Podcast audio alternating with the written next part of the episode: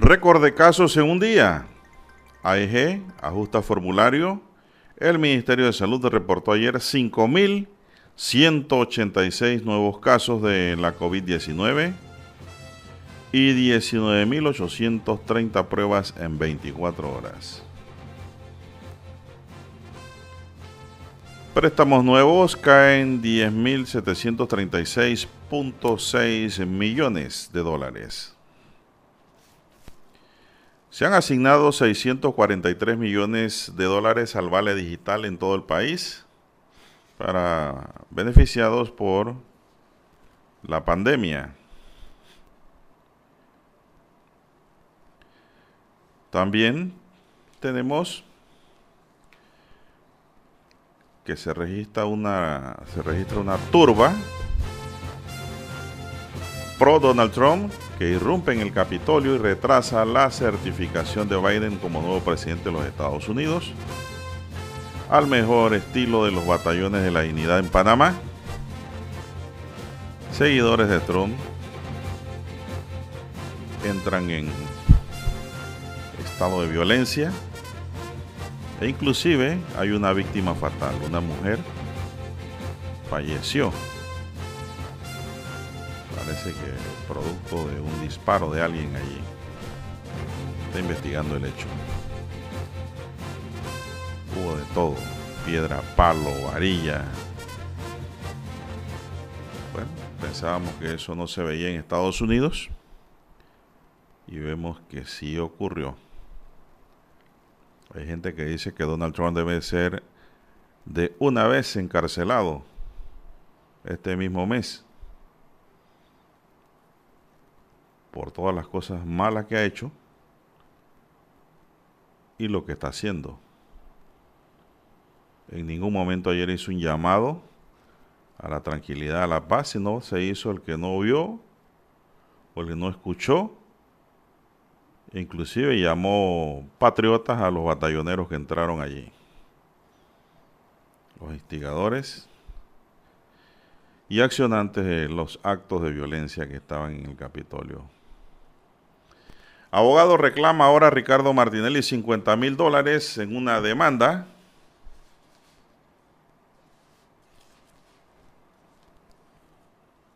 También tenemos que en el 2020 se registró más asesinatos a pesar de la pandemia.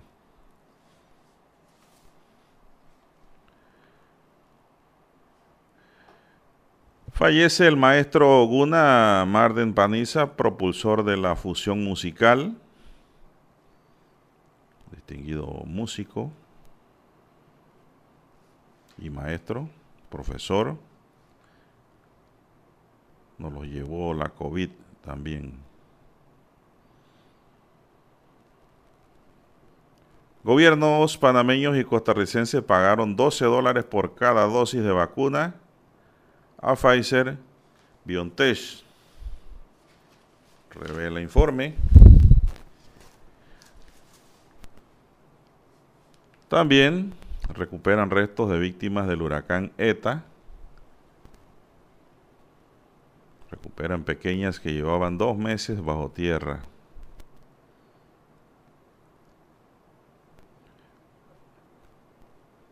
Así es, todavía siguen buscando otros desaparecidos. Se habla de cuatro.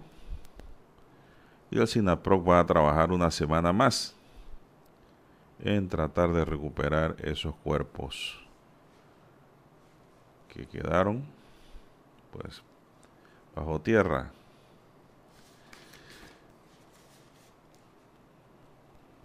Al llamado maltratador de mujeres y niños ya está encerrado. Dice que le llaman un influencer. La verdad es que no sé qué tipo de influencer es este. Porque a la gente con dos, sentidos, dos, centímetros de frente no pueden ser seguidores de este tipo de personas. Los influencers deben ser personas preparadas, capacitadas, que den luces y orientación a la sociedad, no cómicos ni charlatanes que con sus bufenerías esto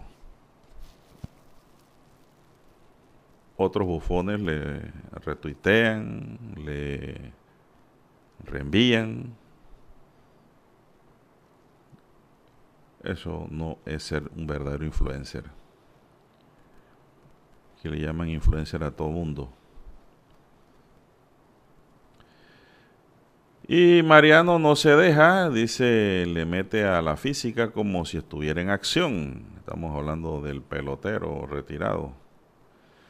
Bien, amigos y amigas, estos son solamente titulares. En breve regresaremos con los detalles de estas y otras noticias.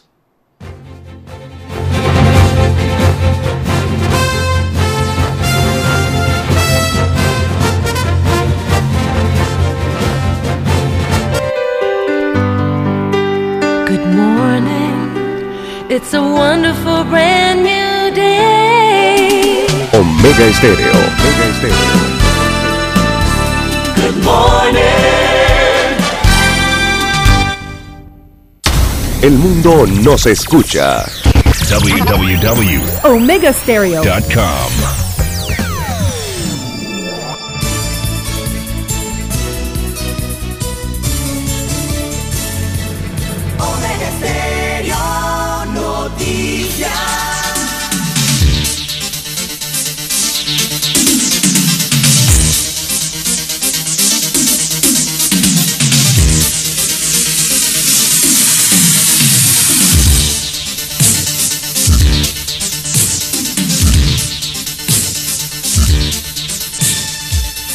señoras señores, muy buenos días. Hoy es jueves 7 de enero del año 2021. Avanza, ¿verdad? La semana. Ya pasamos el ombligo. Ya vamos hacia abajo, Dani. Ya es jueves. Eso es importante, ¿no?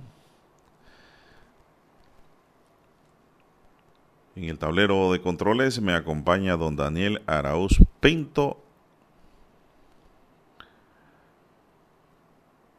Y en la mesa informativa les saluda Juan de Dios Hernández Sanjur. Ambos prestos a llevarles este noticiero de la mejor manera posible. ¿Verdad? Un noticiero diferente para gente pensante, gente inteligente. Un noticiero con la noticia comentada. Así es. Iniciamos la jornada como todos los días con fe y devoción, agradeciendo a Dios Todopoderoso por esta oportunidad que nos regala de poder compartir una nueva mañana, de poder llegar a sus hogares, acompañarles en sus automóviles para todos aquellos que están ya preparándose para su hora de compra. Hoy qué es? Hoy le toca a los hombres. Hoy hay orden en los supermercados y en todos lados. No hay problema. Eh, en estas compras los hombres hemos demostrado realmente más control en lo que es en las compras de supermercado que las mujeres. Las mujeres todo en el supermercado lo vuelven un problema. Corren para aquí, corren para allá. Hasta se han jalado las greñas. ¿Peleando qué? En cambio, cuando vemos los hombres en los supermercados hay orden hay respeto, caballerosidad, buen trato. Lo he visto, Dani, cada vez que voy a los supermercados en el día que le toca a los hombres. Hay orden.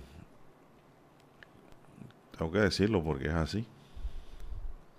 Me dice una amiga, sí, pero los hombres llevan una lista que le preparan las mujeres. Bueno, eso es parte del orden, ¿no?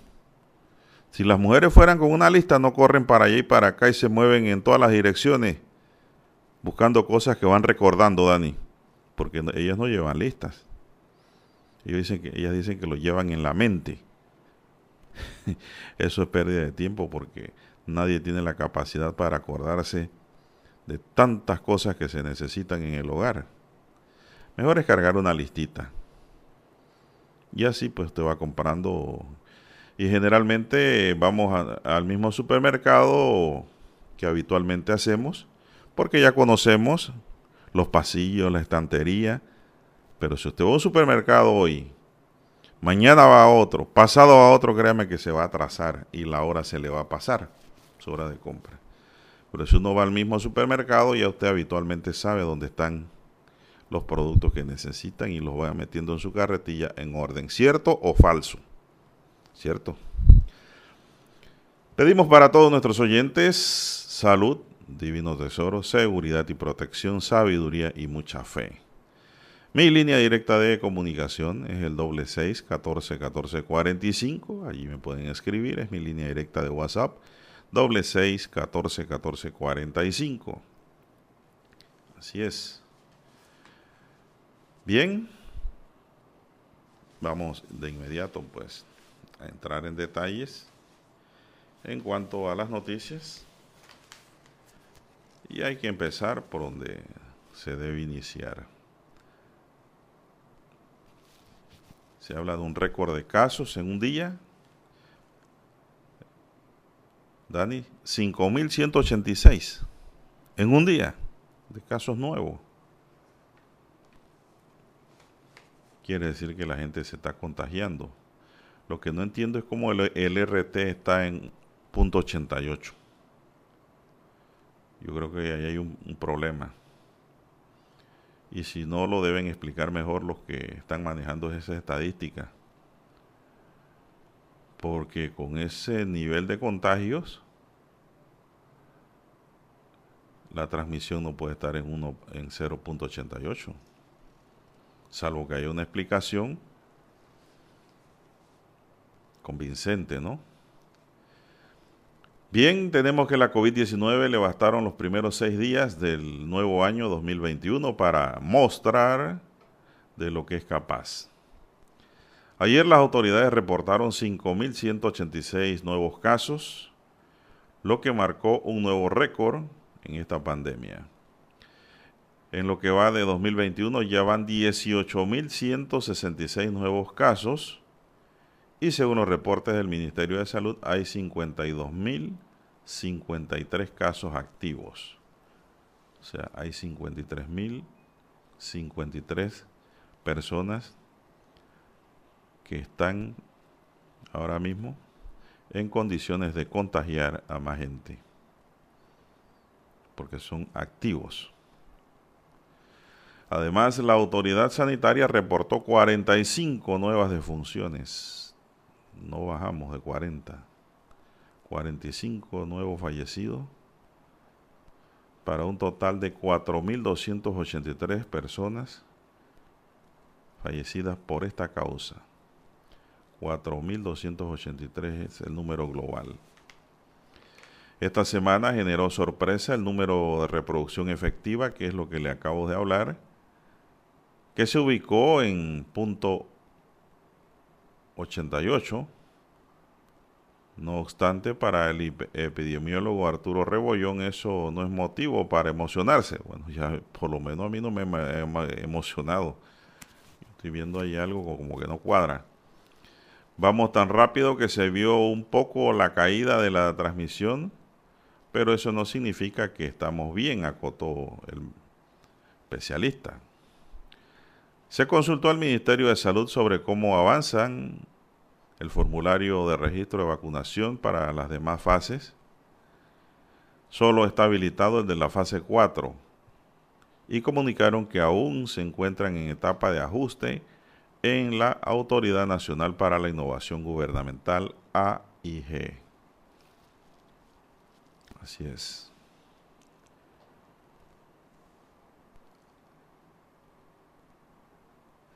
Bien, los números ya de la estadística que se da todos los días, de los datos generales son 5.186 casos nuevos. 5.186 casos nuevos en 24 horas. 45 defunciones en un día, en el día de ayer. 19.830 pruebas en el día. Bueno, que también se realizaron ya casi 20.000 pruebas. Mire cómo vamos avanzando en lo que es la prácticas de trazabilidad para estar con el virus. 19.830 pruebas en el día. La positividad 26%. Pero estos son números para tratar de detener el avance del virus, amigos y amigas. Y para tratar de detener eso, tenemos todos los panameños, sin excepción, que colaborar con nosotros mismos y nuestros asociados. No crea que si usted se está cuidando, está ayudando y está colaborando con el gobierno y que usted no lo va a hacer porque políticamente usted es oposición. Si usted está pensando así, yo le digo no sea bruto. Como dijo el monseñor José, eh, el monseñor Ulloa. Porque es así, hay que llamar las cosas como son. Es más, cuando yo escuché esa expresión, yo me reí, y Dani, y digo, tiene toda la razón. Que es una persona bruta, una persona que no razona. Por eso es que a los animales a veces le dicen bruto. Pero hay animales que hasta se suben al carro y se acomodan. Son adiestrados. No es que sean inteligentes, son adiestrados.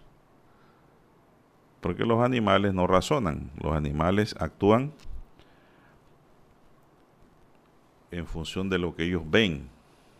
Ellos van aprendiendo de esa forma. Así asimilan. Así que 19.830 pruebas en el día significa de que hay un número alto ¿Y qué significa eso? Que tenemos que seguir cuidándonos todos, porque ha quedado demostrado, está probado ya, de que la COVID no distingue edad, sexo, raza, color, ni credos en partidos políticos, ni religiosos. El COVID ataca a todo el mundo por igual, no distingue no tiene ojo ni distinción para decir este sí, este no. Si usted no se cuida, no se está ayudando, ni usted, ni está ayudando al prójimo. Tenemos que cuidarnos lo más que podamos. Y aún cuidándonos, nos contagiamos. Pero sí le garantizo que si usted se cuida y se alimenta bien, le va a dar un COVID suave sin muchas complicaciones. Si usted mantiene sus defensas altas, usted sabe alimentar el cuerpo, nutrir el cuerpo con lo adecuado, no excederse en algún tipo de comida, control, sobre todo. Cuando uno come, no es para quedar lleno, Dani. Todo el que queda lleno va rumbo a la obesidad. Usted tiene que comer para satisfacer la necesidad del cuerpo. Así es. Son consejos sanos. Así es. Y no significa tampoco que si la persona ya cruzó por el COVID, ya es inmune. Todavía no hay nada probado sobre eso. Lo que hay es una suposición un supuesto de que hay cierta inmunidad. Pero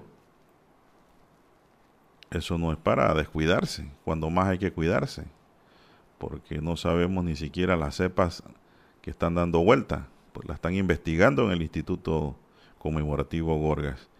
Y si usted pasó el COVID y de repente cayó de nuevo, es que le pegó otra cepa.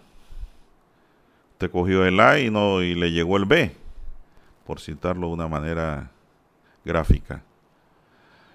Y también esto, el hecho de que le hagan el hisopado y usted salió negativo no indica que usted esté bien, porque mañana se le puede pegar. Por eso es que esto es un control de, yo diría un control temporal de los números, de los datos, de las estadísticas que lleva el Ministerio de Salud porque el hisopado le pudo pasar hoy, le dan su resultado en tres días y al cuarto o quinto día llegó, tuvo un descuido, llegó, hizo un contacto y ¡pam! le dio la COVID. Pero que a mí, oye, a mí me salió negativo hace eh, tres, cuatro días. No, pero que el hecho de que salgas negativo no indica que mañana no vas a salir positivo.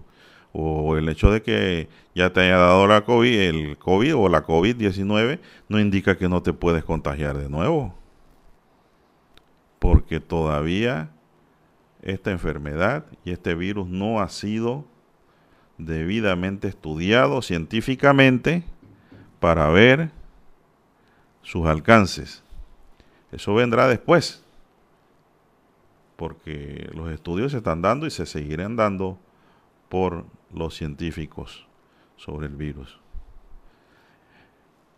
Así es. Bueno, don Dani, vamos a hacer una pequeña primera pausa y regresamos de una vez.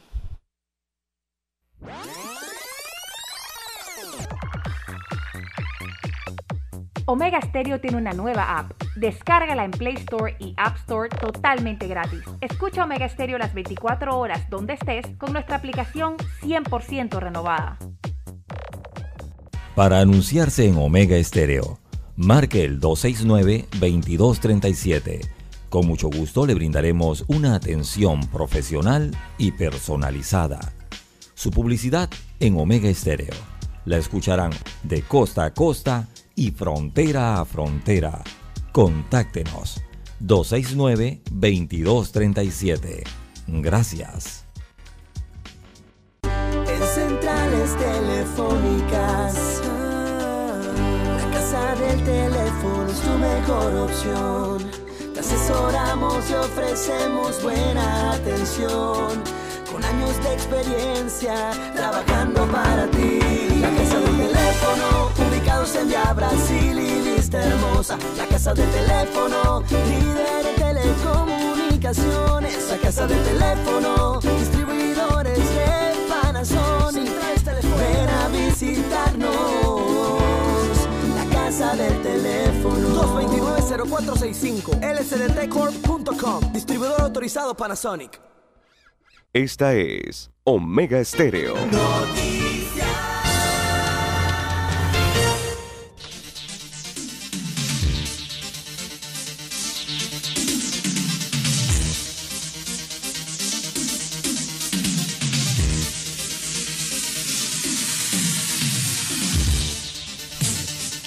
Bueno, continuamos rápidamente, son las 5.56 minutos. Gracias a toda la gente que me está escribiendo al WhatsApp doble seis catorce catorce cuarenta y cinco. Mantenemos la interactividad, eso es importante. Así es, aquí me escribe la señora Alemán y hace referencia al tema de los hombres comprando y las mujeres comprando en el súper por día de género. Dice, buen día, don Juan de Dios. Dice, lo que pasa es que no llevan lo que usamos nosotras las mujeres a los súper. Bueno, claro que no, por supuesto, y que no vamos a llevar lo que llevan las mujeres. Pero lo que pasa es que el hombre tiende a comprar rápidamente, Dani, a resolver, porque el tiempo es oro, no podemos dar mucha vuelta. Entonces ya nosotros vamos preparados mentalmente cuando vamos a hacer un supermercado o hacer alguna compra del supermercado y ya sabemos lo que vamos a buscar y lo que necesitamos. Si hay, hay, si no hay, nos vamos, no nos quedamos mirando. Las mujeres leen bastante, claro, como son administradoras del hogar, lógicamente, y eso es bueno, ellas leen bastante sobre los productos y examinan y ven lo que llegó nuevo lo que se diferencia uno de otro, pero nosotros los hombres eh, vamos resolviendo rápido. Este es el producto, sí va listo a la carretilla y a lo mejor al lado hay uno de mejor precio y más calidad. Pero bueno, así es, ¿no? Lo único que las compras son más rápidas, ¿no? Más ordenadas, pero yo no le estoy quitando el título a las mujeres de que son las que conocen de productos del hogar. No, no, no, para nada sino que en, ese, en esa espera y en esa búsqueda el tiempo va corriendo, el reloj va girando rápidamente. Por ejemplo, yo no me meto en, una, en un mall a ver qué consigo, Dani. Cuando yo voy a un mall, ya yo sé el almacén que voy y lo que voy a comprar. Así hacemos la mayoría de los hombres. Son las 5.58 minutos, señoras y señores. 5.58 minutos y pues el MINSA tiene la responsabilidad de ser claro con la información sobre la vacuna. La vacuna contra la COVID sigue generando expectativa en el país luego que se anunciara la llegada del primer lote entre la fecha del 18 y el 25 de enero y que habilitarán un formulario de inscripción para las personas interesadas en recibir la inmunización y que están en fase 4, personas de 50 a 59 años, maestros, conductores del transporte público y población en general. Pero esa fase es, es casi la última, por no decir la última. Eso es para los que se quieren vacunar ya, porque los primeros lotes que vienen son para la gente que está en la primera línea de fuego contra la COVID. Para el infectólogo pediatra Javier Nieto hay una responsabilidad de las autoridades sanitarias, es decir, el MINSA debe ser claro en la información que suministra sobre la vacuna a partir de ahora y hasta que comiencen a llegar los lotes y además de no descuidar las medidas no farmacológicas como lavado de manos y uso de mascarillas que las buenas noticias no diluyan lo que se viene haciendo. La comunicación tiene que ser basada en hechos y no en expectativas porque después no se cumple y genera incertidumbre e insatisfacción, manifestó. Al ser consultado sobre los formularios del registro de vacunación para las demás fases, el Ministerio de Salud informó ayer que aún se encuentran en etapa de ajuste en la Autoridad Nacional para la Innovación Gubernamental. Por su lado, Ixel de Hewitt, coordinadora nacional del programa ampliado de inmunización del MINSA, eso que le llaman PAI, es eso. Porque usted escucha hablar de PAI y usted ¿qué es PAI? ¿No? Es el programa ampliado de inmunización reiteró ayer que el primer lote de vacunas que llegará al país va dirigido a los profesionales de la salud, seguridad pública, aseo, entre otros en la primera línea de la lucha contra la COVID-19, así como adultos mayores encamados o en asilos.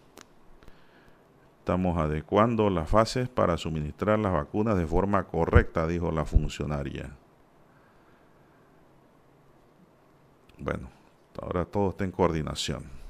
Vamos a hacer un alto muy importante para escuchar nuestro himno nacional.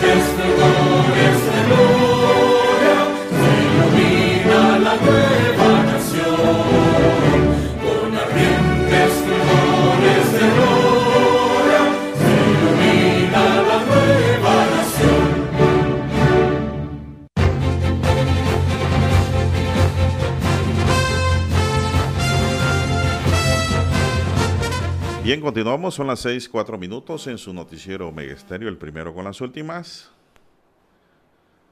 Me preguntan, oiga, ¿qué es del compañero Lara? Bueno, el compañero Lara tiene unos días libre, pues y está cumpliendo, resolviendo asuntos personales. No es que tenga COVID o esté enfermo, no. Está muy bien. Pero esta semana creo que no va a estar. No sé si la otra podrá, pero está resolviendo una serie de asuntos que tiene el pendiente que resolver. Así es. Dice aquí, buenos días, la emisora no se escucha bien, hay otras emisoras que la están invadiendo. Y Dani dice que está poniendo la música muy fuerte también, la cortina. Bueno, tengo oyente que me escribe al WhatsApp, Dani. Póngale atención, ahí la musiquita bajita y cortita. Así es. Gracias a los oyentes que nos hacen ese reporte. Hay emisoras que se expanden de su dial e invaden a las otras. No sabemos si eso es por er, daños técnicos o es que se hace de esa manera. Con intención. No sabemos. Pero de una u otra forma hay que recoger la señal de radio para no invadir otras frecuencias y los dueños cuando se dan cuenta tienen que corregir eso porque eso lo multa la CEP. Cada loro en su estaca, dice el dicho. Así es. Dice aquí, buenos días licenciado, es que las mujeres sí van a comprar un chicle, dice, que están en las cajas, le dan toda la vuelta al supermercado para luego llegar a la caja a comprar el bendito chicle. Pero no se enojen, mujeres, que todo es de cariño. Aquí el hombre manda un muñequito eh, reído. Dice, usted ve el hombre entra y si ve la caja llena de gente, se va a buscar ese chicle a otra parte. todo eso es verdad. Así es, cuando existía la avenida central, yo recuerdo muchas mujeres que decían, vamos a centralear, Dani. ¿Qué significaba centralear? Yo le preguntaba, ¿y ustedes van a, yo era niño, ¿ustedes van a comprar? No, vamos a centralear. ¿Qué es eso? Bueno, ir a mirar y ver lo que hay para cuando tengamos plata volver. Digo, no, hombre, eso no es así. Usted cuando va a centralear y ahora a los malls a molizar, entonces tiene que llevar dinero para comprar.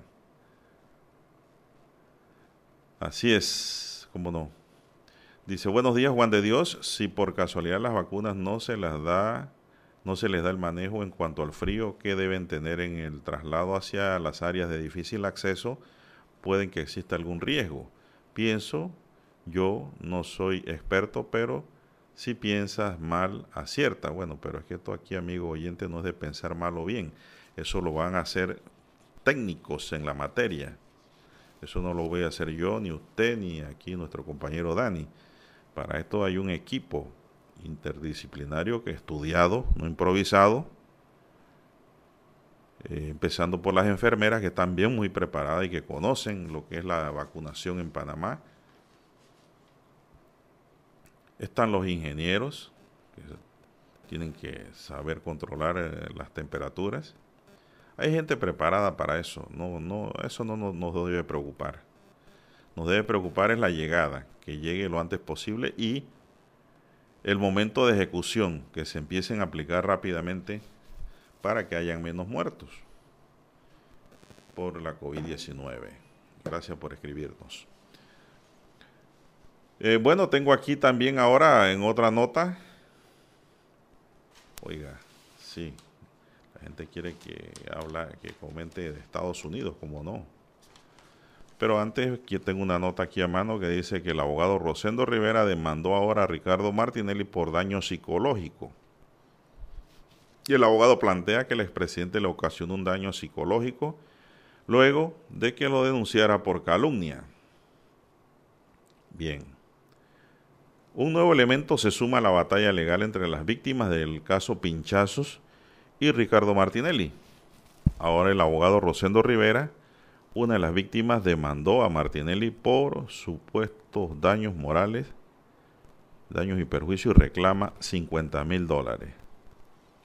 La demanda presentada por su abogado David Cuevas en representación de Rivera surge luego de que el Ministerio Público desestimó una querella presentada por Martinelli contra Rivera por la presunta comisión de delitos contra el honor. Los argumentos, vamos a ver. Según la acción legal presentada por Cuevas, la querella de Martinelli contra su cliente el 7 de junio de 2019 era temeraria y de mala fe. En ese documento explicó también que la Fiscalía de la Sección y Decisión y Litigación Temprana del Ministerio Público archivó el proceso en febrero de 2020, al considerar que los hechos querellados no constituyen delitos contra el honor. El abogado alega que el Ministerio Público además argumentó que Martinelli actuó con temeridad, mala fe y abuso de derecho de litigio ya que el objetivo de su acción era intimidar y causar daño a Rivera. Todo eso a juicio de eh, Cuevas ocasionó a Rivera daños y perjuicios de orden moral, psicológico y material. En 2012, mucho antes del caso Pinchazo, Rivera representó legalmente también a Martinelli en dos procesos, o sea, él fue abogado de Martinelli, uno contra Balbina Herrera y otro contra el expresidente Juan Carlos Varela en medio de la trama de fin mecánica. Pues ahora, ahora, ahora no son amigos, porque ahora el abogado demandó a su poderdante de aquellos casos. Se podría decir que el recurso de Rivera dice contra Martinelli es consecuente con la estrategia del propio Martinelli para enfrentar a los actores de los pinchazos bueno, dice la prensa. Bueno, esto es una demanda, esto no es un recurso lo que presentó aquí eh, el señor Rivera, a quien también conozco. Fuimos compañeros de aula en la Universidad de Panamá en su Facultad de Derecho. Hace muchos años también lo traté. Luego de que el Tribunal de Juicio lo declaró no culpable e interpuso una serie de acciones legales. Por ejemplo, en junio de 2020 presentó una denuncia contra el ex magistrado Harry Díaz por el delito de colusión y solicitó un resarcimiento de 10 millones de dólares. Yo lo que veo es el monto reclamo aquí de Rivera muy bajito, Dani. 50 mil. Es muy bajo. Pide 5 millones. Trate de probarlo y que quede sujeto a las probanzas dentro del proceso civil. Un daño moral por 50 mil es un daño chiquito a mi modo de ver. No sé cómo lo ven otras personas. Y en efecto, esta es una demanda que va a surtir todo un proceso, porque es una demanda civil, es un proceso ordinario por daños y perjuicios, que tiene la causa en la querella que presentó el señor Martinelli en su contra y que no le fue no le fue prosperada en cuanto a su pretensión, ya que la misma fue desestimada en su momento, pero eh, imagínense, si la presentó el 7 de junio de 2019 y esto termina eh, en febrero de 2020, en ese periodo de tiempo surge o pudiese haber surgido el daño moral que reclama el, abogado ahora. Sí, este tipo de procesos prosperan cuando hay querellas. Eh, se lo digo por conocimiento de causa, como abogado hemos manejado estos casos y se da más cuando alguien presenta una querella contra una persona y le causa una lesión emocional y material también querella que no logra probar. Por el solo hecho de constituirse en querellante al presentar la querella, ya se está comprometiendo a probar lo que dice. Si no lo puede probar, lo que se va a buscar es lo que le llaman en Panamá un patraz, una demanda como la que acaba de entrar. ¿no? Aquí con la diferencia de que esta querella por calumnia no, no tuvo el recorrido completo porque fue desestimada en el camino. Pero ya serán los jueces civiles los que tendrán que determinar allí si existió el hecho real que determinó el origen de la demanda y dos, si las pruebas que se aporten en el caso son suficientes para demostrar el daño y la pretensión esgrimida por el abogado Rivera. Por ahora yo creo que tenemos que dejarlo allí porque no hay más allá ni más acá. Aquí lo único que la tortilla se vira y demandan a Martinelli y ya Martinelli no es el que demanda. Bien, son las 6:15 minutos, señoras y señores. 6:15 minutos en su noticiero Mega Estéreo, el primero con las últimas. Vamos a una pausa y volvemos. Para anunciarse en Omega Estéreo, marque el 269-2237. Con mucho gusto le brindaremos una atención profesional y personalizada. Su publicidad en Omega Estéreo. La escucharán de costa a costa y frontera a frontera. Contáctenos 269-2237. Gracias. Omega Estéreo presenta el reportaje internacional vía satélite desde Washington.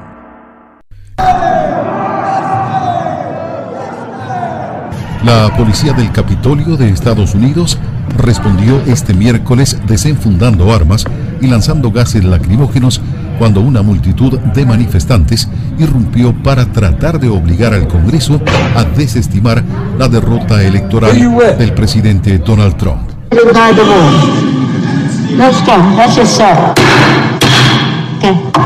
Los hechos ocurrieron poco después de que algunos legisladores republicanos lanzaran un último esfuerzo por anular los resultados de los comicios del 3 de noviembre. La policía evacuó la Cámara de Representantes y el Senado cuando los manifestantes partidarios de Trump marcharon por los pasillos del Congreso, lo que obligó a ambas cámaras a suspender las deliberaciones mientras se reunían para certificar la victoria del presidente electo Joe Biden. Un manifestante ocupó el estrado del Senado y gritó Trump ganó la elección. Y medios locales reportaron que una persona resultó herida por un disparo e imágenes de video mostraron a una persona siendo sacada del edificio en una camilla.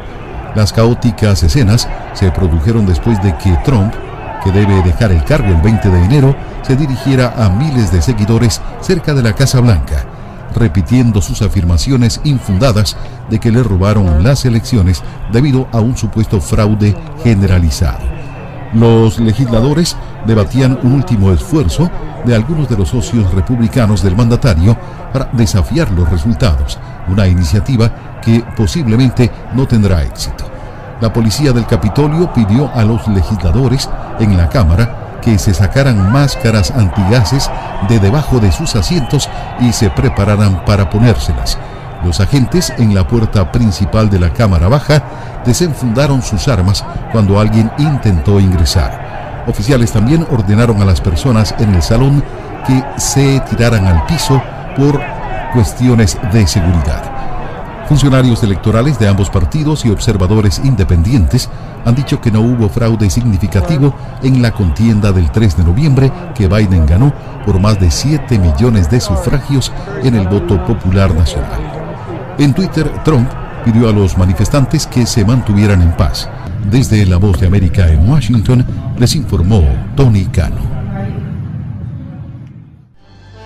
Omega Estéreo presentó el reportaje internacional vía satélite desde Washington. Esta es Omega Stereo.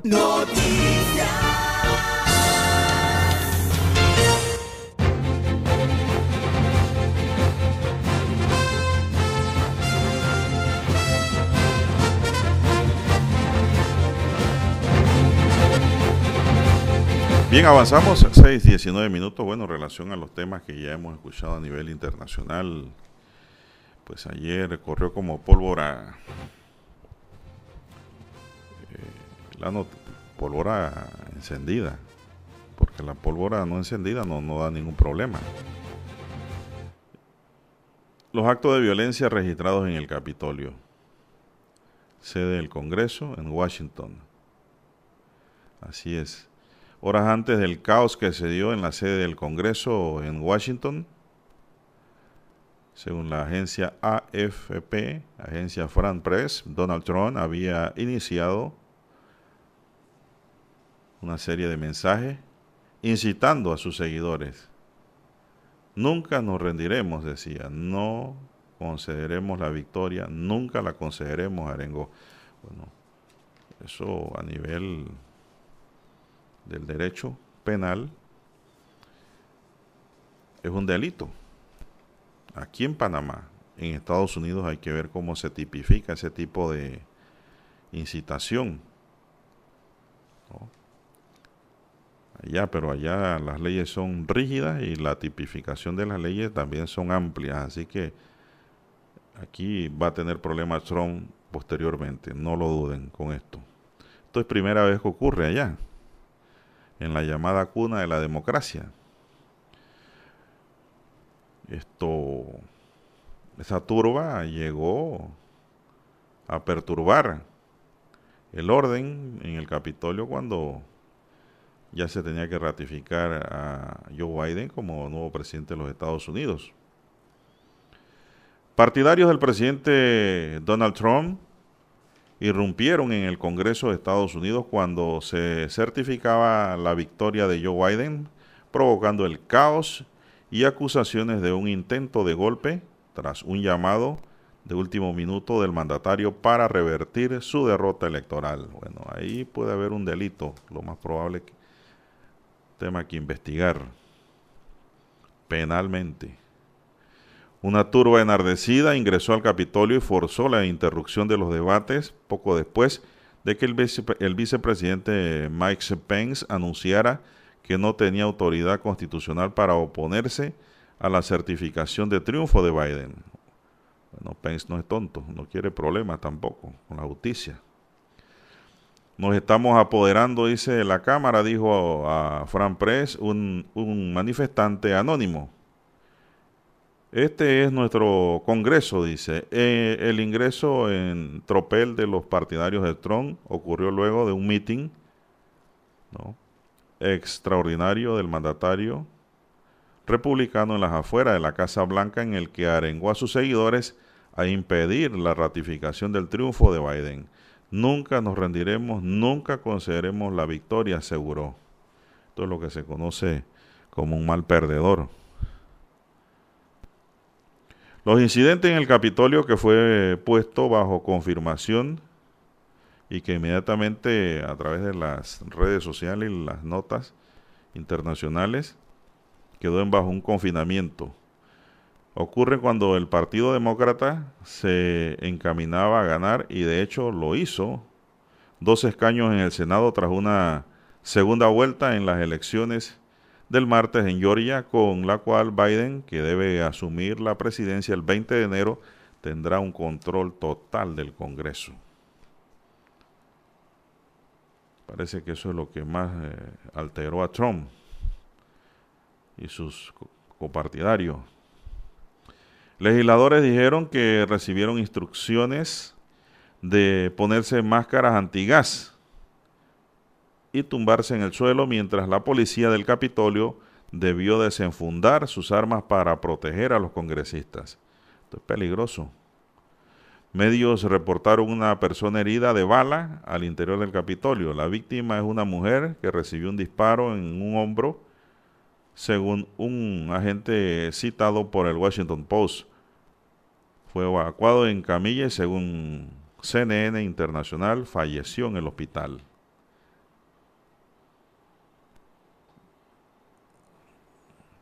La alcaldesa de Washington ordenó un toque de queda a las 6 de la tarde en la capital federal que regirá hasta las 6 de la mañana de hoy jueves. Bueno, ya, ya tiene, más o menos yo creo ya finalizó ese toque.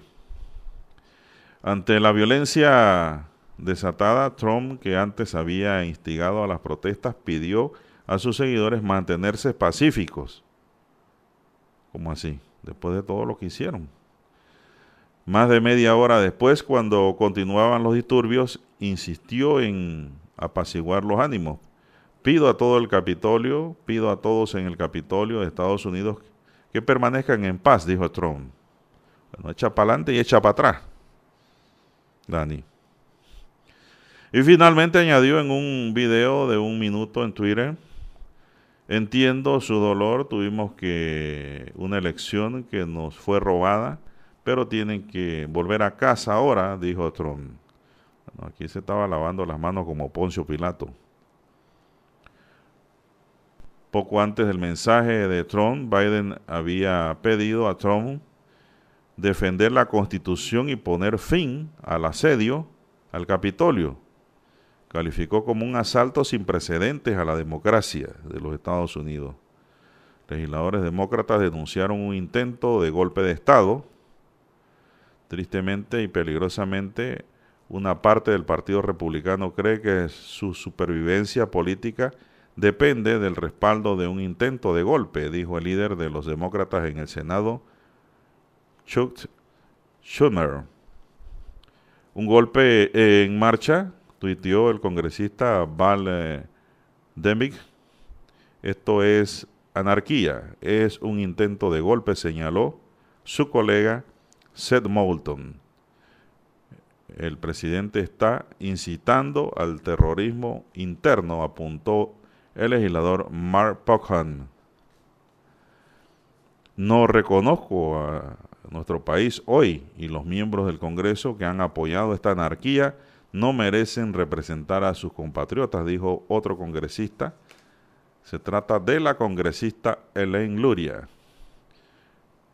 No hay dudas de que Biden eh, se convertirá en el presidente, dado que los demócratas ya controlan la Cámara de Representantes, pero más de 140 congresistas y una decena de senadores republicanos se han puesto del lado de Trump para desafiar los resultados, aunque no se han probado, no se ha probado ninguna evidencia de fraude en los tribunales. Antes de que los disturbios se dieran, y obligaran al receso en el Capitolio el líder republicano del Senado, el senador Mitch McConnell, durante cuatro años un acérrimo partidario de Trump, alertó, sin embargo, de los peligros de negarse a certificar la victoria de Biden, señalando un riesgo mortal para la democracia. Si esta elección fuera anulada en base a simples acusaciones de los perdedores, nuestra democracia entraría en una espiral mortal, dijo McConnell durante una sesión que comenzó con las objeciones de dos legisladores republicanos a los resultados en el estado de Arizona. En los últimos días, miles de partidarios de Trump se habían eh, estado concentrando a instancias suyas en Washington, donde la presencia policial era mayor y muchos negocios estaban tapiados por miedo a enfrentamientos, es decir, cerrados. Otros cubiertos, Dani, con plywood, madera, por lo menos en su vitrina. No puedo decir que respecto a nuestro proceso electoral, dijo a la agencia Fran Press y Gail Show, de 76 años, quien viajó desde New Jersey, recuperaremos nuestra nación. La sesión conjunta del Congreso se inició un día después de la segunda vuelta de la elección senatorial en Georgia, donde, según las proyecciones, los candidatos demócratas desbancaron a los republicanos en el poder. Y eso ha sido la gota que derramó el vaso.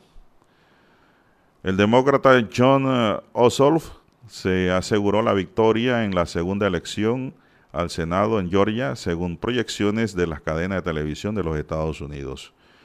Su victoria tras la de su correligionario Rafael o Ralph Wargonow en la votación de el martes le dio 50 escaños a los demócratas y los republicanos quedaron con los otros 50. El Senado actualmente, dice la nota, controlado por los republicanos, quedaría dividido en 50 y 50. con la ventaja para Biden de que la vicepresidenta electa, la demócrata Kamala Harris, tendría el voto del desempate. Lógicamente que ese desempate no va a ser a favor de los republicanos, Dani. Al cierre de la edición noticiosa, la policía tenía ya un control del Capitolio y los congresistas se alistaban para continuar con la sesión interrumpida en la que se dio o se certificará la victoria de Joe Biden. Hechos registrados ayer. Así que Trump tenía sus batalloneros, ¿no? También, como aquí muchos políticos tienen. Así es. Eso tiene, es un nombre folclórico en Panamá, batalloneros, ¿no? En función a la existencia de los llamados, los mal llamados batallones de la dignidad. Bien, porque un batallón de la dignidad no es para interrumpir la democracia, no es para causar daño a sus semejantes, a sus compatriotas. Un batallón de la dignidad es para defender fronteras. Para eso, defender el territorio, no para eh, acelerar la vida interna de los asociados, para crear eh, zozobra. Bien, don Dani, son las 6.31 minutos. Vamos a hacer una pequeña pausa para escuchar los titulares de primera plana de los periódicos.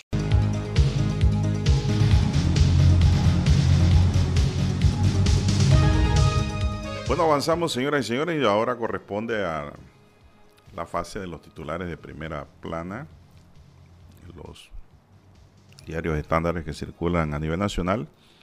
Y la decana, la estrella de Panamá, nos dice, turba en el Capitolio impide la confirmación de Joe Biden como presidente de los Estados Unidos.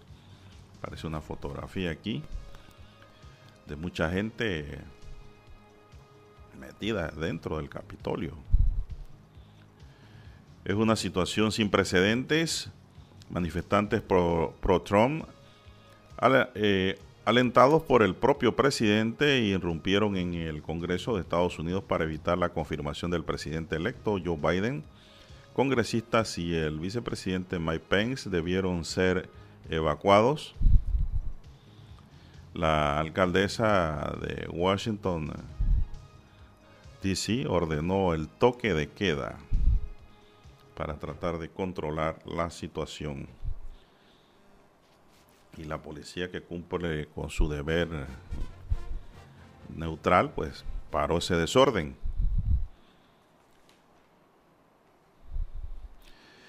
El aborto no es un tema religioso o ideológico. Eh, la diputada Corina Cano apoya firmemente el movimiento Pro Vida y por ello rechaza el aborto por quienes forman parte de estos movimientos consideran que la justicia social está enfocada en la defensa al derecho a la vida desde la concepción. Falta de liquidez y de incentivos ponen en jaque a las MIPIMES. En otro titular, un hasta luego al maestro Guna Marden Paniza, propulsor de la fusión musical. El COVID le quitó la vida al maestro.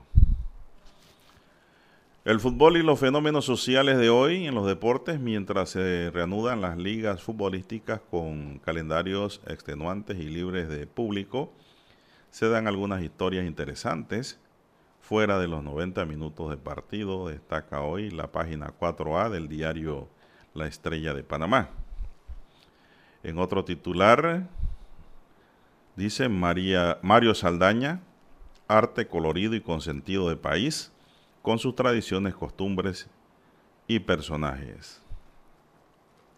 Gobierno panameño y costarricense pagaron 12 dólares por cada dosis de la vacuna Pfizer BioNTech, destaca. Y en titular de caballete dice la estrella, más asesinatos a pesar de la pandemia en el año 2020. Se registraron 11 homicidios más que el año anterior, el 90% con armas de fuego, aún con medidas de confinamiento y toque de queda.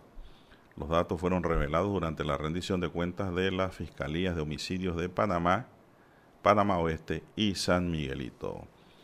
Estos son los titulares de primera plana del diario La Estrella de Panamá y de inmediato pasamos a la primera página del diario La Prensa. Dice la prensa turba pro-Trump irrumpe, irrumpe en el Capitolio y retrasa la certificación de Biden. En momentos en que se realizaba el conteo de votos electorales para certificar la victoria de Joe Biden, una turba irrumpió al Capitolio instigada por el presidente Donald Trump. Biden calificó los hechos en los que murió una mujer como un ataque sin precedentes a la democracia. Más titulares, récord de casos en un día. AEG ajusta formulario. El Ministerio de Salud reportó ayer 5.186 nuevos casos de la COVID-19 y 19.830 pruebas en 24 horas. La estadística nos dice que en los estudios se reportaron 5.186 nuevos casos,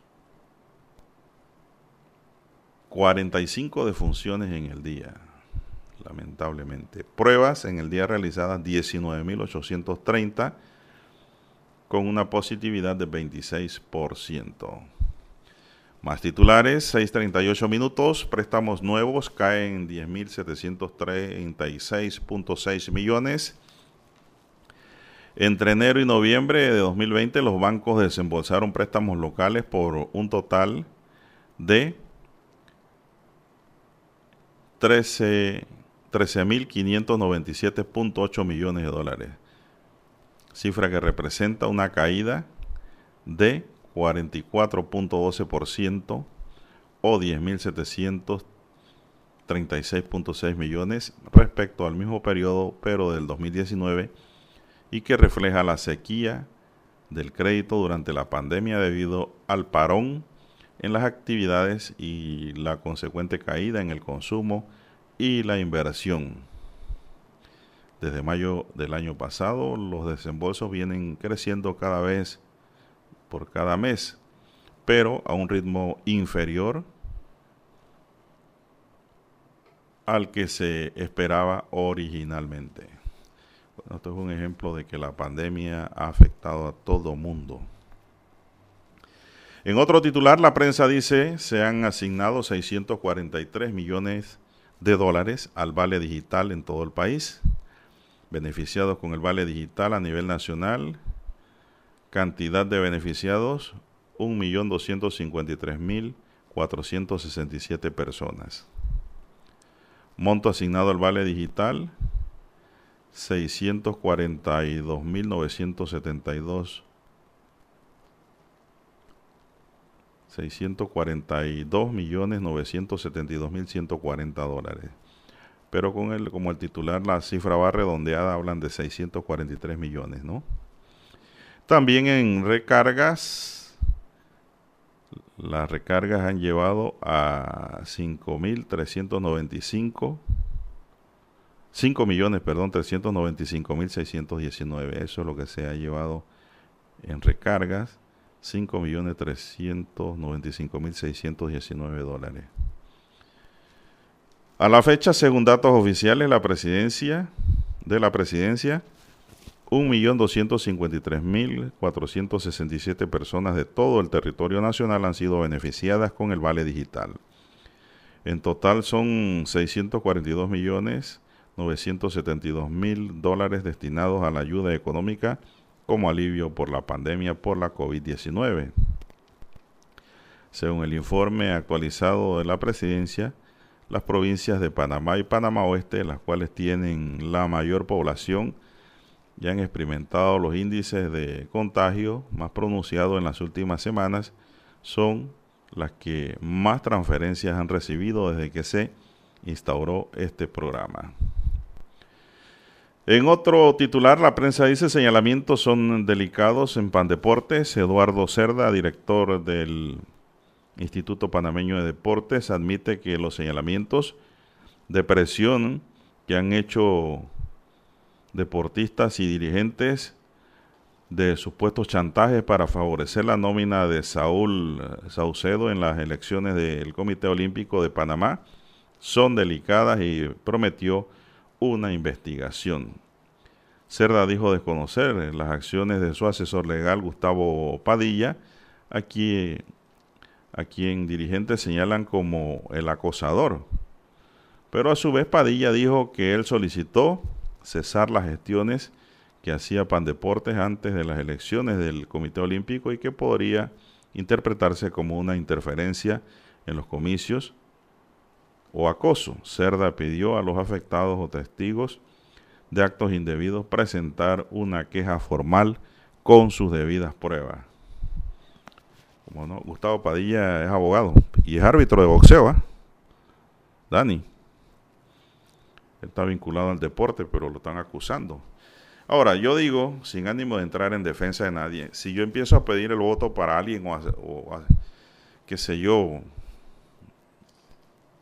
eh, poner a la gente a pensar, eso es acoso. Hay que definir bien esa figura.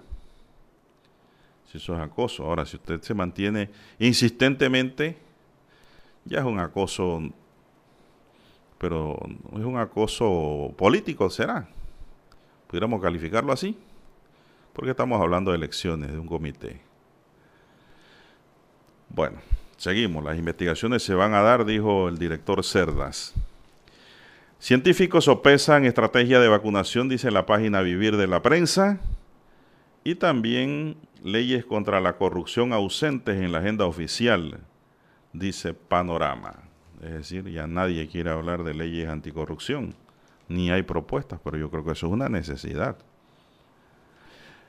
Bien, estos son los titulares de primera plana, el diario La Prensa, y concluimos así con la lectura de los titulares de los principales diarios estándares que circulan a nivel nacional. Vamos a una pausa y volvemos.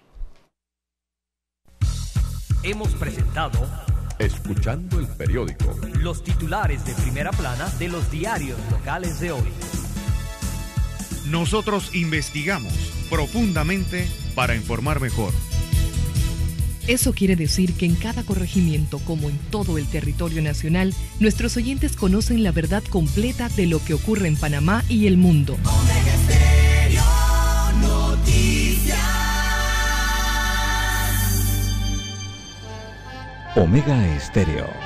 presenta el reportaje internacional vía satélite desde Washington.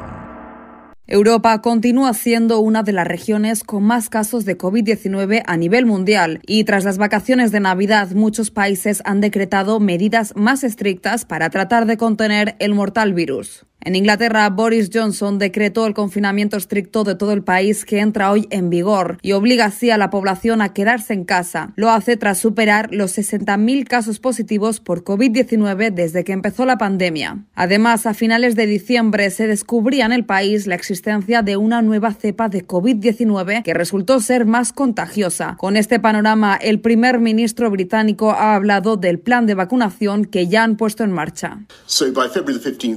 Por lo tanto, para el 15 de febrero, el Sistema Nacional de Salud se compromete a ofrecer una vacuna a todos los que se encuentran en los cuatro grupos prioritarios principales, incluidos los residentes y el personal de residencias de ancianos, todos los mayores de 70 años y todos los miembros del Sistema Nacional de Salud que han estado en primera línea y todos aquellos que son clínicamente extremadamente vulnerables. Por su parte, en España, los mandatarios han impuesto nuevas restricciones de movilidad y en algunas zonas del país han adelantado el horario de cierre de bares y restaurantes a las 6 de la tarde para evitar aglomeraciones. Y en Dinamarca se han prohibido las reuniones públicas de más de cinco personas y además las autoridades aconsejan a los ciudadanos mantener su interacción social reducida a un grupo de no más de 10 personas. Mientras tanto, la Comisión Europea continúa sus conversaciones con Pfizer y BioNTech para solicitar más dosis de su vacuna contra el COVID-19. El bloque europeo está tratando de aumentar la compra ya cerrada de 300 millones de dosis, las cuales serían suficientes para inocular a 150 millones de europeos. A su vez, la Agencia Europea del Medicamento está evaluando la vacuna de Moderna y se espera que en las próximas jornadas se apruebe su uso en Europa. Judy Martín Rodríguez, Voz de América, Sevilla, España.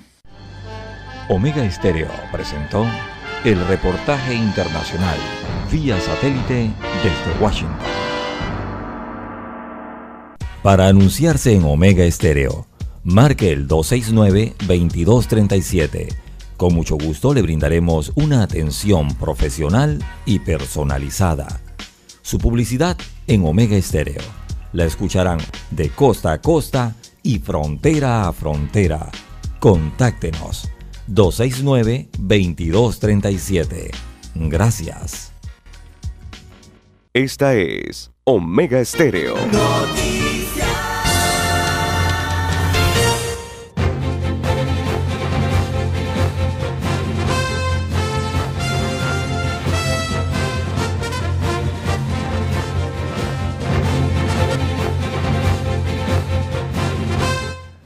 Bueno, son las 6:48 minutos en su noticiero Megesterio, el primero con las últimas. Aquí un oyente me denuncia, dice ante estos micrófonos, de que están votando gente en la autoridad de aseo. que hay una ola de despido allá. entonces le pregunto si fueron hormiguitas las despedidas y no me ha contestado. Porque hay que saber, ¿no? ¿Quiénes son los despedidos? Yo dudo que sean las hormiguitas, ¿ah? Botar una hormiguita es un crimen. Estas hormiguitas trabajan duro en la calle. Duro de verdad. yo creo que no serán administrativos a otro nivel, ¿no? Pero no estamos de acuerdo tampoco con ningún despido en estos momentos de pandemia. Sin justa causa, ¿no? Sin justificación. Sin razón para que se dé esa desvinculación, como le llaman por ahora, a los despidos. Son las 6:49 minutos. También aquí me informa panamapress.com que el arzobispo de Panamá designó al padre Luis Núñez como el nuevo rector del Seminario Mayor San José, que es la casa de formación de los futuros padres, los futuros sacerdotes los prevísteros. Así que pues es una nueva designación que se da allí. Eh, eh, el padre Núñez es el párroco de la eh, parroquia de Santa Ana. Así es. Pues ha sido nombrado el reverendo padre Santiago Benítez, a quien el arzobispo Ulloa agradece todo el esfuerzo por elevar la formación académica, espiritual y comunitaria del Seminario Mayor San José durante los años de gestión que tuvo como rector. Así es. Hay un nuevo rector. Bueno, Daniel, usted quería ser padre cuando era niño, ¿no? Empezó de catequista y de ahí no avanzó más se quedó de catequista. Así es, se incorporan el equipo de formadores, dice la nota del Seminario Mayor San José, el reverendo padre Israel Ramos, Israel Ramos, quien era párroco de las parroquias María Auxiliadora y San Antonio María Claret, y el reverendo padre José Ramos Rodríguez Rosas, también conocido como Chemita, de la diócesis de Chitré. Bueno, si ya tenía apodo, era, de Herrera, era de, Chitré. Allá ustedes lo conocen por los apodos. Por nombre, a veces no conocen a la gente. Bien, son las 6:51 minutos en su noticiero Megesterio, el primero con las últimas. Bueno, a esta hora no puedo recibir videollamadas, estoy ocupadito con el resto de los oyentes. Son las 6:51 minutos. Tenemos que las leyes anticorrupción no figuran en la agenda del gobierno de Cortizo, pese a que la ciudadanía reclama mayor transparencia y más acciones para evitar la corrupción en la administración pública. Por ahora estos temas no figuran en, la, en los proyectos que presentará el Ejecutivo ante la Asamblea Nacional. De hecho, para dirigentes de la sociedad civil, el combate a la corrupción fue uno de los grandes ausentes en el informe que dio a la nación el presidente Laurentino Nito Cortizo el pasado 2 de enero. Ese día el mandatario anunció que presentará cuatro iniciativas legislativas, un proyecto para equiparar la zona libre de Colón con el área económica especial Panamá-Pacífico, otro que busca crear el Instituto de Planificación para el Desarrollo y un tercero que intenta darle vida al Instituto de Meteorología e Hidrología. También anunció que presentará un proyecto de ley para la extinción de dominio. Bueno, esto va contra los delincuentes. ¿ah? Una propuesta similar reposa en la Comisión de Gobierno de la Asamblea, pero no ha sido discutida. Desde que Cortizo llegó a la silla presidencial, los temas para respaldar la transparencia, evitar el conflicto de interés y la corrupción no han sido prioridad del Estado, pese a que varios ministerios e instituciones han sido señaladas por presuntas irregularidades en las compras hechas en medio de la pandemia. Para el joven Freddy Pitti del movimiento Juntos Decidimos, que el Ejecutivo ignore los temas relacionados con la lucha contra la corrupción y la transparencia afecta a la institucionalidad en medio de un escenario marcado por la crisis de la COVID-19. Por su lado, el abogado y exdirector de la Dirección de Carrera Administrativa, David Montenegro, aseguró que hay un acuerdo entre la Presidencia de la República y la directiva de la Asamblea Nacional liderada por el diputado Marcos Castillero para evitar la presentación o aprobación de proyectos para combatir la corrupción. Según Montenegro, la aprobación de estas normas afectaría las múltiples o los múltiples negociados que se han dado en perjuicio de la salud y la vida de todos los panameños. Estamos ante un asalto atroz a los fondos públicos y un deterioro de la poca institucionalidad democrática que nos queda, afirmó el abogado. El Ejecutivo impulsó cambios a la Ley 22 de 2006 sobre contrataciones públicas que el Legislativo aprobó el año pasado, pero a juicio de conocedores del tema, dichas modificaciones no fomentan la transparencia en el manejo de la cosa pública. Son las 6.54 minutos, señoras y señores. Se supone que las licitaciones y concursos de precios son para el que haga la mejor propuesta, pero cuando ya hay intromisión, intereses políticos y de altos funcionarios, ya se daña la transparencia. Ya se daña todo. Y eso es lo que se viene criticando. Son las 6:55 minutos, señoras y señores, en su noticiero Omega Estéreo, el primero con las últimas.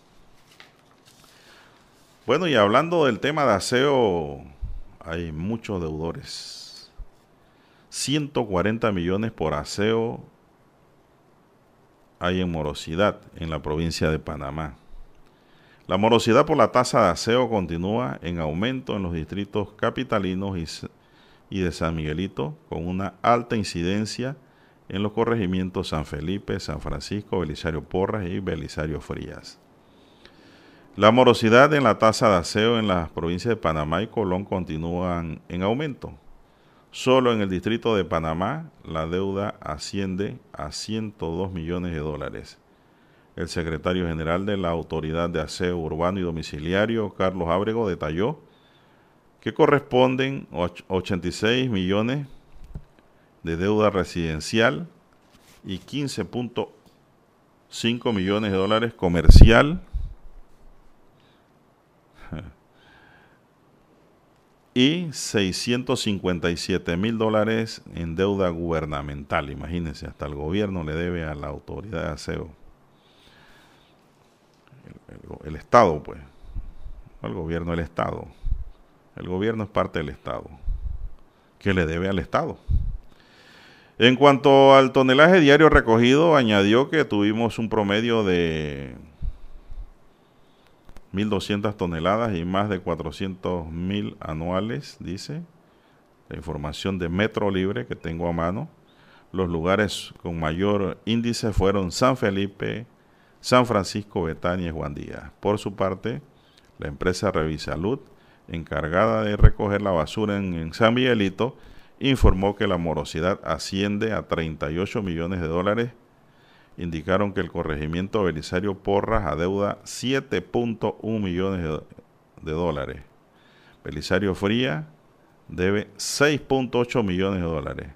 Amelia Denis de Icaza, 4.7 millones de dólares en basura. Omar Torrijos, 4.5 millones. Arnulfo Arias, 3.8 millones. José Domingo Espinar, 3.3 millones. Rufín Alfaro, que es mi corregimiento, debe 3.2 millones de dólares y de paso le digo que yo estoy al día porque yo soy del pensamiento de que si quiero la recolección de basura de manera efectiva y oportuna, hay que pagar, porque a, la vez esta empresa tiene que pagarle a sus operadores de camiones y a sus recolectores. Hay que pagar. Victoriano Lorenzo debe 2.4 millones y Mateo Iturralde 1.9 millones. También de paso quiero agregar que en Rufín Alfaro se paga la tasa de aseo más cara de toda la República de Panamá, incluyendo la ciudad de Panamá, que forma parte de la República, que se supone que debe ser más alto, ¿no? No, pero Rufín Alfaro paga una tasa altísima. ¿Por qué? Porque en Rufín Alfaro pues está la clase profesional viviendo en esta en estas áreas y me imagino que los políticos del área en su momento cuando se hicieron los contratos dicen, "No, hombre, esta gente puede pagar más. Entonces con ese pago se subsidia en gran medida económicamente aquellos corregimientos en donde hay mucha pobreza. Esto sí es una realidad. Bien, en este sentido también la empresa recolectora de desechos sólidos en la provincia de Colón, Aguaseo, reveló la morosidad de sus clientes que suman 23.3 millones de dólares. Así la morosidad según tipo de cliente es de 19 millones 178 mil 669 dólares con 33 centavos para el área residencial. 686 mil 715 con 40 para los clientes comerciales y 3 millones 473 mil 350 con 31 centavos el área gubernamental. También son morosos. La compañía de aseo además detalló que los corregimientos más morosos son Barrio Sur y Barrio Norte, que comprenden el caso de la ciudad de Colón con una morosidad de 5.795.966 dólares o balboas con 92 centavos. En esta provincia el porcentaje de recolección por día fue de 270 toneladas de basura, 6.000 al mes y 72.000 toneladas al año. Bueno, yo digo lo mismo. La recolección de basura es salud. El cúmulo de basura equivale a promover enfermedades y hay que pagar. Esto es tan importante como pagar el agua. Pero hay gente que no le da importancia al tema de la basura. Sin embargo, protestan y exigen que no me recogen la basura, pero si no pagan, ¿cómo van a dar un buen servicio? Bien, son las 7 en punto de la mañana, vamos a Washington y volvemos. Esta es Omega Estéreo. Desde Washington, vía satélite y para Omega Estéreo de Panamá, presentamos Buenos Días, América. Buenos días, América. via satellite, sempre Washington.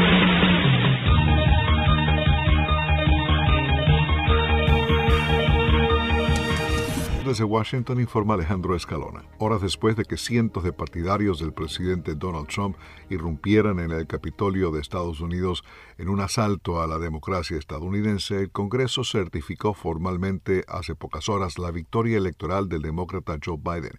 Inmediatamente después de la certificación, la Casa Blanca emitió una declaración del presidente Trump en la que prometió que habrá una transición ordenada el 20 de enero cuando Biden tome posesión del cargo. La vicepresidenta electa Kamala Harris asumirá el cargo junto a Biden ese día. El Congreso había reanudado sus labores certificando la victoria del colegio electoral de Biden el miércoles por la noche después de una crisis televisada a todo el mundo y un debate que se extendió hasta primeras horas de la madrugada. Después del debate, el Senado y la Cámara de Representantes rechazaron dos objeciones al recuento de votos y certificaron la decisión final del colegio electoral, con Biden recibiendo 306 votos y Trump 232. La policía informó que cuatro personas murieron durante el caos, una por heridas de bala dentro del Capitolio y tres por emergencias médicas. 52 personas fueron arrestadas. El asalto al Capitolio es la culminación de meses de retórica divisiva y creciente en torno a las elecciones del 3 de noviembre y el presidente republicano hizo repetidas afirmaciones falsas durante ese tiempo de que la votación fue manipulada e instó a sus partidarios a que lo ayudaran a revertir su derrota. El secretario del Tesoro de Estados Unidos, Steven Mnuchin, condenó el jueves la violencia en el Capitolio, calificándola de completamente inaceptable, y dijo que espera continuar trabajando en la transición a la administración del presidente electo Joe Biden. Mnuchin habló durante una visita a Israel, donde su anfitrión, el primer ministro Benjamin Netanyahu, también condenó el asalto al Congreso de Estados Unidos por parte de partidarios del presidente saliente. Netanyahu, quien ha sido aliado cercano de Trump, describió la violencia del Capitolio como un acto vergonzoso que debe ser condenado enérgicamente.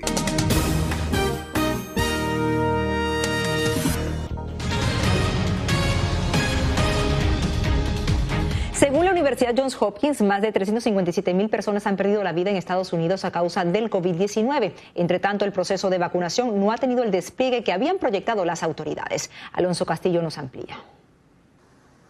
El incremento en contagios, hospitalizaciones y muertes por el coronavirus aumenta el deseo de recibir la vacuna. Sin embargo, problemas logísticos, entre otras contrariedades, están retrasando el proceso de vacunación. Para Luis Alfonso, director de farmacia del Hospital Jackson North Medical Center, uno de los obstáculos alrededor del país son los contenedores en los que se deben conservar las vacunas temperaturas que alcanzan hasta los menos 80, menos 85 grados. Depende de la disponibilidad de estos equipos y de la habilidad para poder conservar todas estas dosis y transportarlas entre los diferentes lugares. Según los Centros para el Control y la Prevención de Enfermedades, se han distribuido más de 17 millones de vacunas en el país y alrededor de 4 millones 800 mil personas han recibido la primera dosis. Esta primera fase contiene dos grupos. El primer grupo es los trabajadores de primera línea de salud y el segundo grupo son las personas que están en alto riesgo de más de 65 años. De acuerdo con el COVID Tracking Project, hay más de 20 millones de personas contagiadas en Estados Unidos. Para el experto, la vacuna de Moderna podría agilizar la aplicación. Que ofrece menos complejidad en la conservación del producto. El doctor Anthony Fauci, director del Instituto Nacional de Alergias y Enfermedades Infecciosas, destacó que a pesar de los problemas técnicos, espera que pronto puedan estar administrándose al menos un millón de vacunas al día. Alonso Castillo, Voz de América, Miami desde Washington vía satélite. Y para Omega Estéreo de Panamá hemos presentado Buenos Días América. Buenos días América, vía satélite. Desde Washington. Nosotros investigamos profundamente para informar mejor. Eso quiere decir que en cada corregimiento, como en todo el territorio nacional, nuestros oyentes conocen la verdad completa de lo que ocurre en Panamá y el mundo.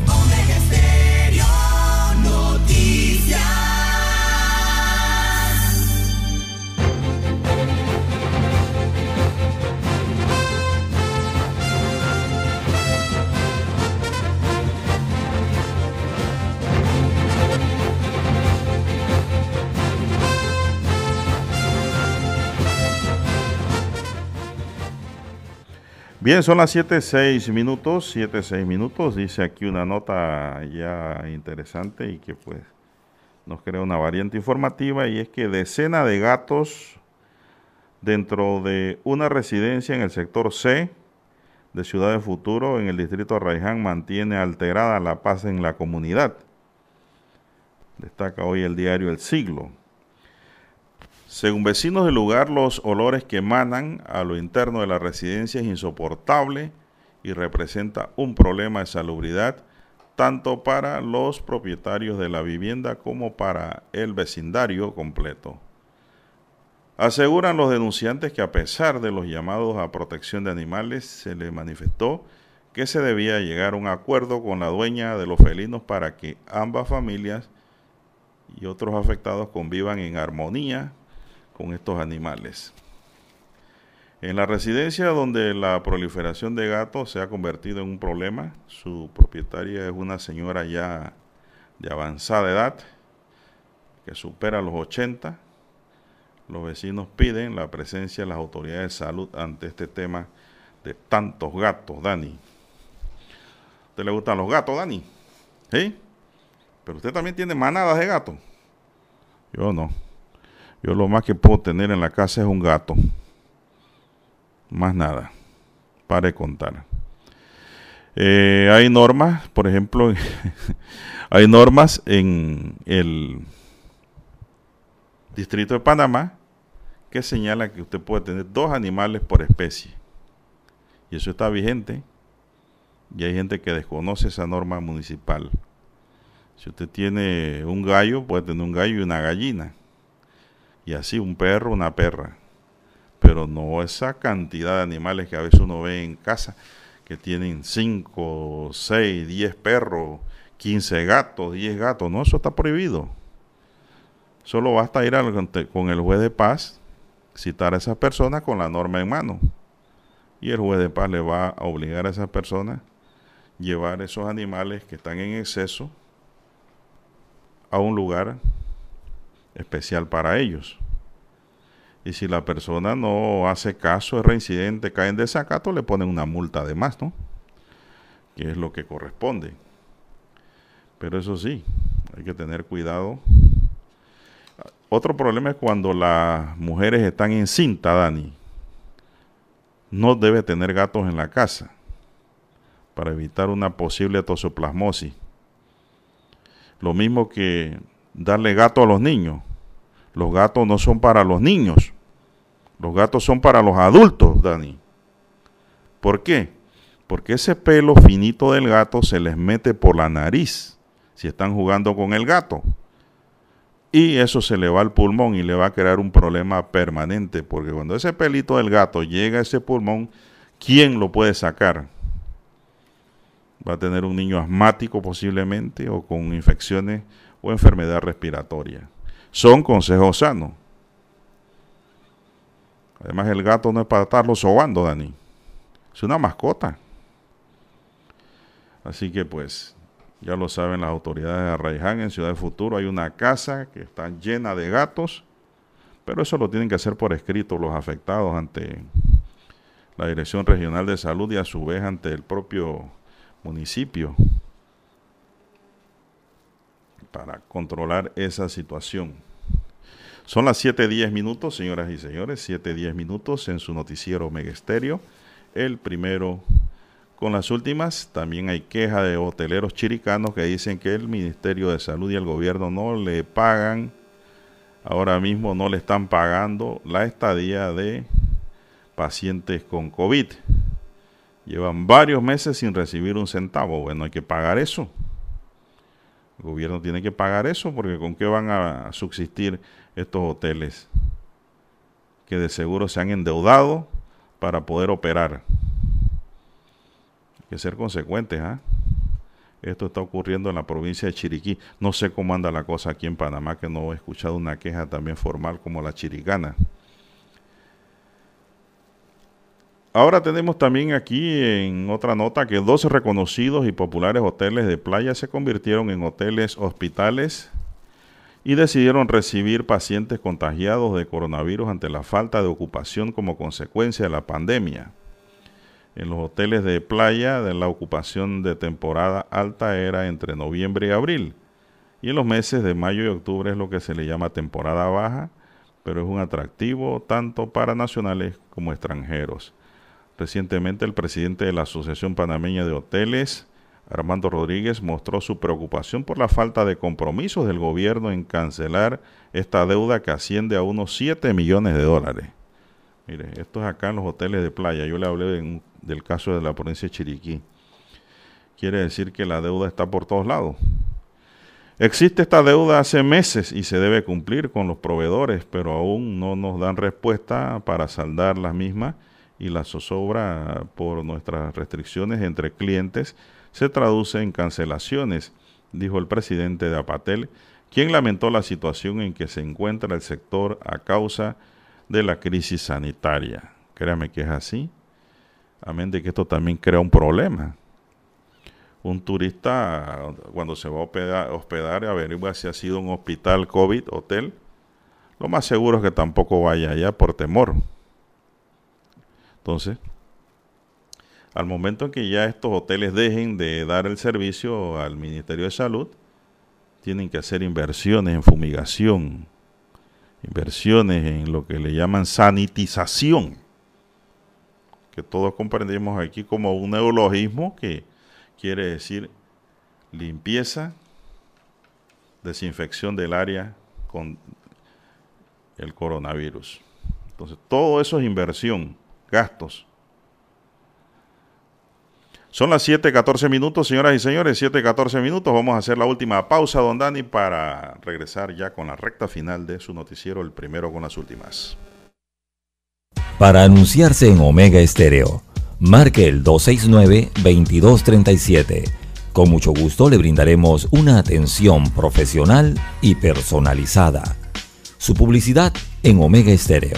La escucharán de costa a costa y frontera a frontera. Contáctenos 269-2237. Gracias. Omega Estéreo presenta el reportaje internacional vía satélite desde Washington. La policía intentó este miércoles despejar el Capitolio desenfundando sus armas y usando gas lacrimógeno después de que una multitud irrumpiera para tratar de obligar al Congreso de Estados Unidos a desestimar la derrota electoral del presidente Donald Trump cuando los legisladores se reunían para certificar la victoria de Joe Biden. Los miembros de la Cámara de Representantes y el Senado fueron evacuados después de que los manifestantes en favor de Trump aparecieron por los pasillos del Congreso, lo que obligó a ambas cámaras a suspender las deliberaciones. Un manifestante ocupó el estrado del Senado y gritó Trump ganó esta elección. Manifestantes derribaron barricadas y se enfrentaron con la policía cuando miles de personas ingresaban a los terrenos del Capitolio. Biden, el ex vicepresidente demócrata que derrotó al republicano Donald Trump en las elecciones del 3 de noviembre y que asumirá el cargo el 20 de enero, dice que la actividad de los manifestantes se acerca a la sedición. El ex vicepresidente aseguró que el hecho de que los manifestantes ocupen el Capitolio, rompan ventanas, invadan oficinas y pasillos del Congreso y amenacen la seguridad de los funcionarios debidamente electos no es una protesta, es una insurrección. Leonardo Bonet, Voz de América, Washington. Omega Estéreo presentó el reportaje internacional vía satélite desde Washington. ¿Alguna vez te has preguntado qué hay dentro de los ductos de aire acondicionado? Algunas unidades convencionales con el pasar del tiempo acumulan moho, polvo sucio y mugre, que no vemos, pero que terminamos respirando de vuelta. Pensando en la salud de sus clientes, Grupo Rapid Frío pone a su disposición el servicio de limpieza de ductos, el cual está avalado por la Asociación Americana de Limpieza de Ductos, y le permite así reducir las partículas contaminantes que respiramos en ambientes cerrados. También le ofrecemos las luces ultravioleta para sus unidades Split, las cuales se han comprobado que eliminan casi en un 100% virus y bacterias que nos rodean. Cuidar la calidad del aire que respiramos, mantener un ambiente sanitizado es más importante que nunca. Y en Grupo Rapid Frío estamos comprometidos con esto, porque a Panamá hay que moverlo con seguridad. Grupo Rapid Frío 229-3111. Esta es Omega Estéreo.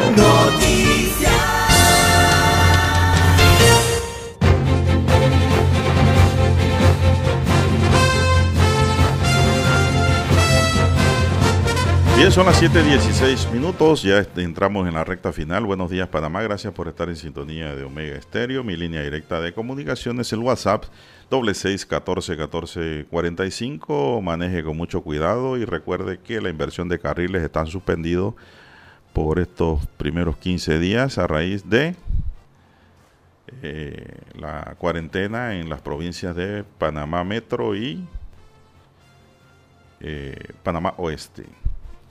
Bueno, hay una nota aquí del diario El Siglo que dice que a sus 51 años y a casi 8 años de lanzar su último partido de las grandes ligas, eh, el Salón de la Fama panameño Mariano Rivera no abandona su rutina de preparación física que lo llevó a ser el mejor cerrador de la historia de la Carpa Grande, destaca la nota de la periodista Yacilca Córdoba.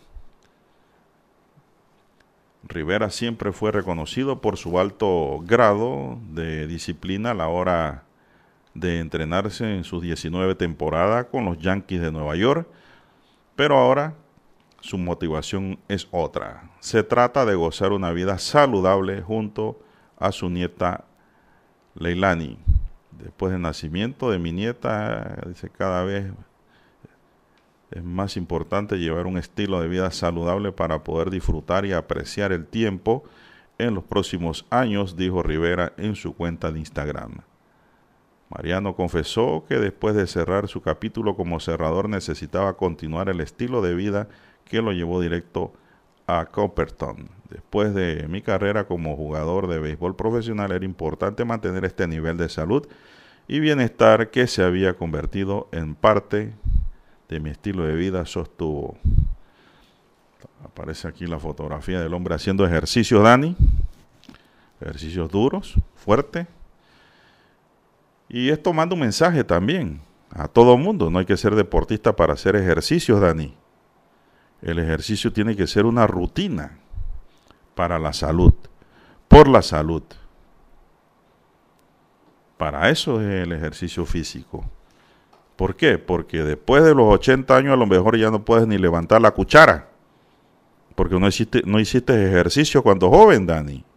Entonces tienen que darle la comidita con cuchara especial. Pero si usted hace ejercicio, se cuida bien, ¿no? Usted puede levantar la cuchara hasta después de los 100 años. Tiene la fuerza para llevarse la cuchara a la boca. Así que el ejercicio es bueno para todos, señoras y señores. Sobre todo para la salud, porque el cuerpo tiene que botar las toxinas, es decir, las sustancias tóxicas que el cuerpo ya no necesita y para acelerar el metabolismo, que el mismo sea eficiente, eficaz en el cuerpo. Y si usted come mucho arroz, como la gente de la construcción, porque así lo exige, lo exige el servicio que ellos dan, así mismo tiene que quemar la energía, porque el arroz es mucho carbohidrato. La gente que trabaja en la construcción es la que come más arroz, porque el trabajo no es fácil. Ahí tiene que sudar la gota la gota gorda, como se dice. 7, 20 minutos. Dice, bueno, acá en Chitrea al gato le llamamos Micho. Dani. el, el, Micho. Se conoce así también. Como Micho. Son las 7.20 minutos, eso es verdad. 7.20 minutos, pero mejor la gente prefiere hablar más de gato. Para referirse a la gata. Porque si usted habla de Micho, entonces tiene que hablar del femenino del Micho. Y a veces ahí suena altisonante, dice, a muchos oídos, la manera de cómo expresarse a la hembra del Micho. Son las 7.21 minutos en su noticiero Omega Estéreo, el primero con las últimas, un noticiero diferente para gente pensante, gente inteligente. Bueno, y la verdad es que la carretera interamericana en el tramo desde Capira hasta Aguadulce se está perdiendo. Demasiado huecos. Y no le estoy hablando de huequitos, sino de fosas. Eso daña los carros, eso daña los vehículos y eso se transfiere en gastos para el usuario que paga el impuesto de circulación.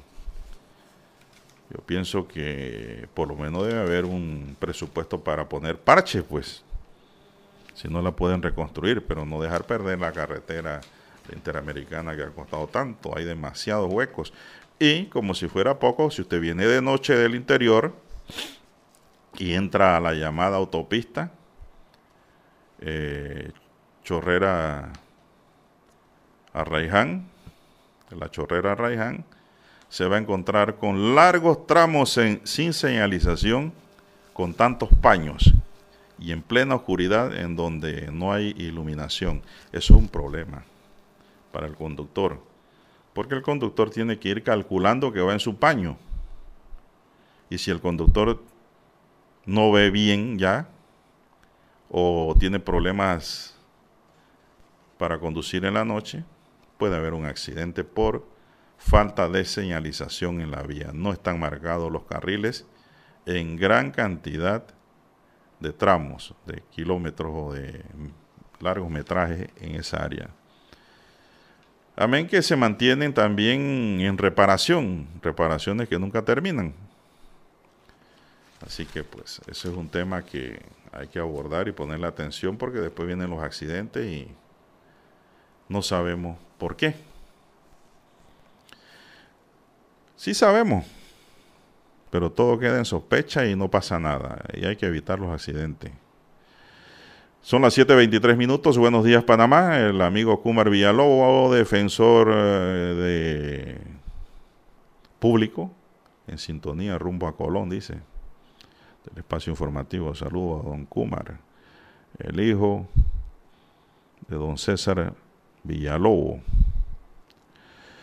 El Ministerio de Educación comenzó con la capacitación a los miembros del Comité Escolar COVID-19, cuyos grupos que serán los responsables de implementar las guías de medidas de bioseguridad en los centros escolares del país. Hasta el momento, dice la nota, se han creado 2.575 comités, lo que representa un 80% de las escuelas del país.